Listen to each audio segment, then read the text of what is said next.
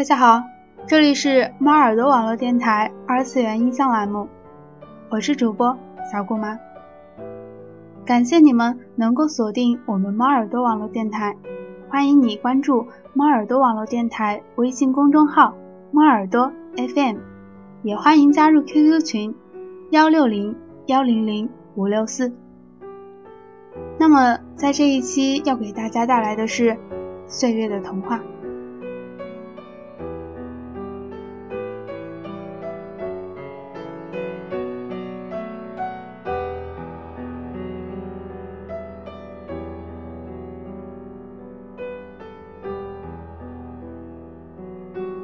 说到《岁月的童话》这部动漫，其实它真正意义上并不是宫崎骏的动漫，而是吉卜力工作室的动漫，因为导演是高田勋先生，制作人是宫老。这部动漫吸引我的地方是在于它叙事的方式很奇特，感觉有点《盗梦空间》的意思，过程、结局。都很温馨，一贯的是吉卜力工作室的风格。整部动漫的剧情讲述的是二十七岁的妙子和十岁的妙子一同踏上去乡里的火车。尽管只是女主人公一个人的心理活动，但是借助妙笔把它们交叉到了一起，构成了独特的讲述方式。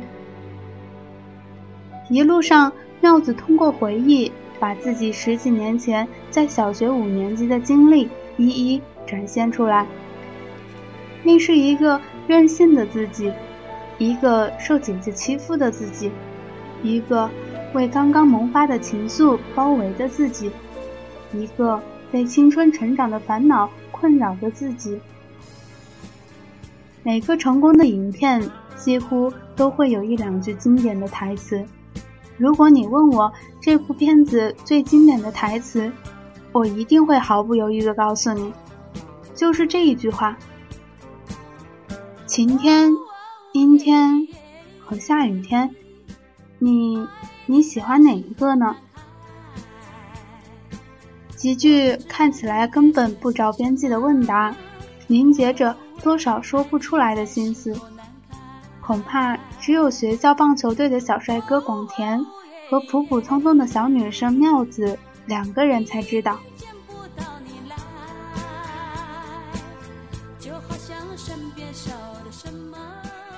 不知道当时随着两个人之间简短问话跳上天空的小妙子，现在回忆起往事是怎么想的呢？反正我们只看到妙子在车厢里。一个人笑了，抑制不住的笑，那么灿烂。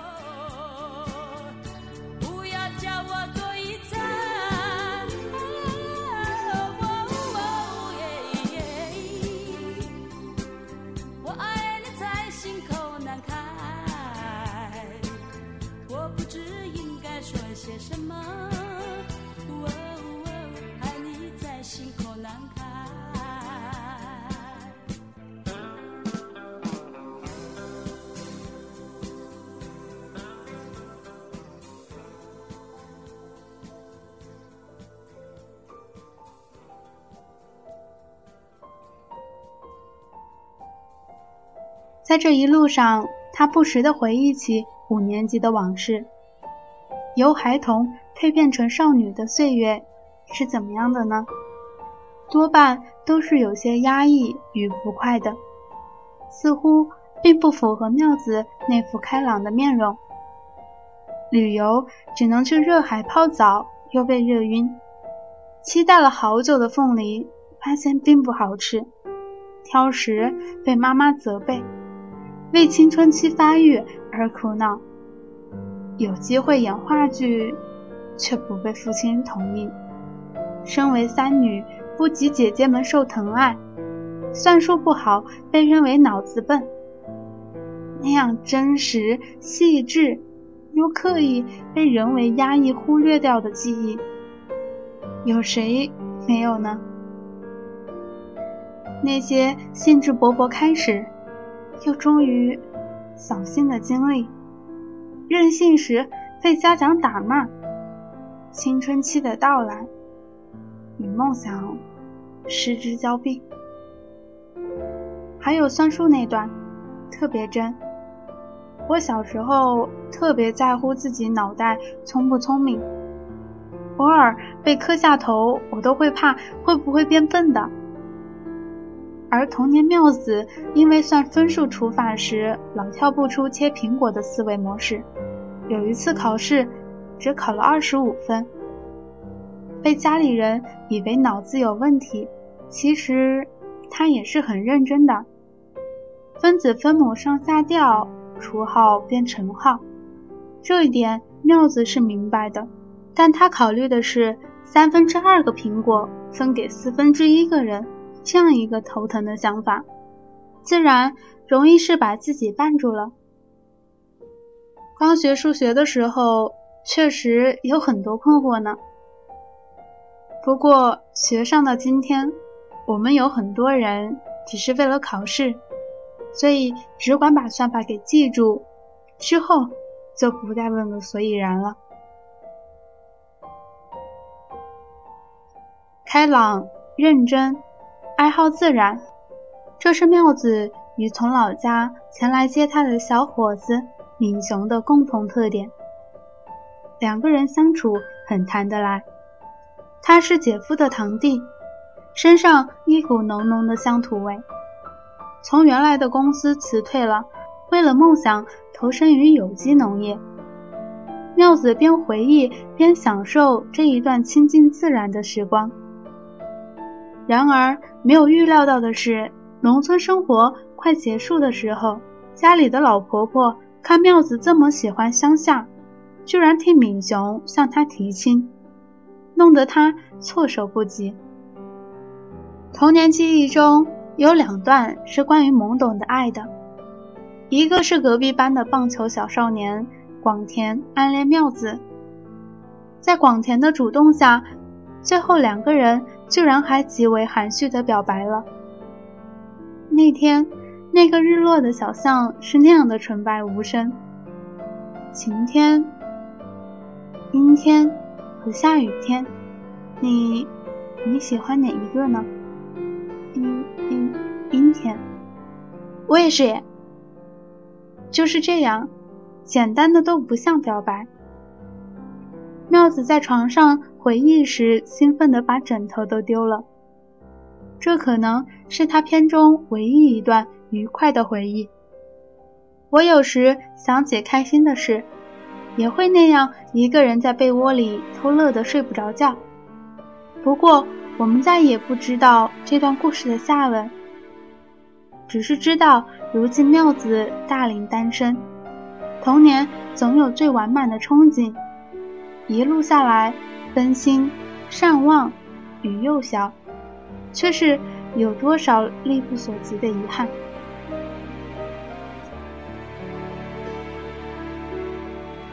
还有一个是转校生阿布，面对突然的请求。乱中的妙子沉淀下来，不自觉地想起了他。阿布来自颠沛的家庭，没有朋友，人又脏，脾气又差，结果偏偏被安排在妙子的同桌。他再次转校时，与全班人握手告别，唯独一副不屑的样子，不跟妙子握手，这给了他不小的负担。至今还觉得是自己做错了什么似的。他不知道的是，这正是因为阿布喜欢他，只为吸引他的注意，故意装作不在乎的样子。敏雄听了这段回忆，为妙子解开了这个心结。我们为何总不敢说出自己的爱呢？阿布君是这样，妙子自己何尝不是呢？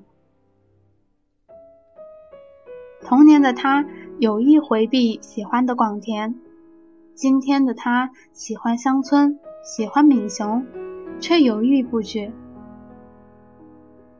返回东京的列车启程了，他没有积极回应提亲的事情。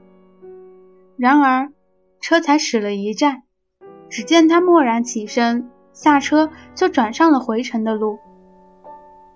车厢的老人拿着音响，放着喧闹的歌谣，肉眼看不见他下定决心的过程，但他的心里注定是既汹涌又平定的。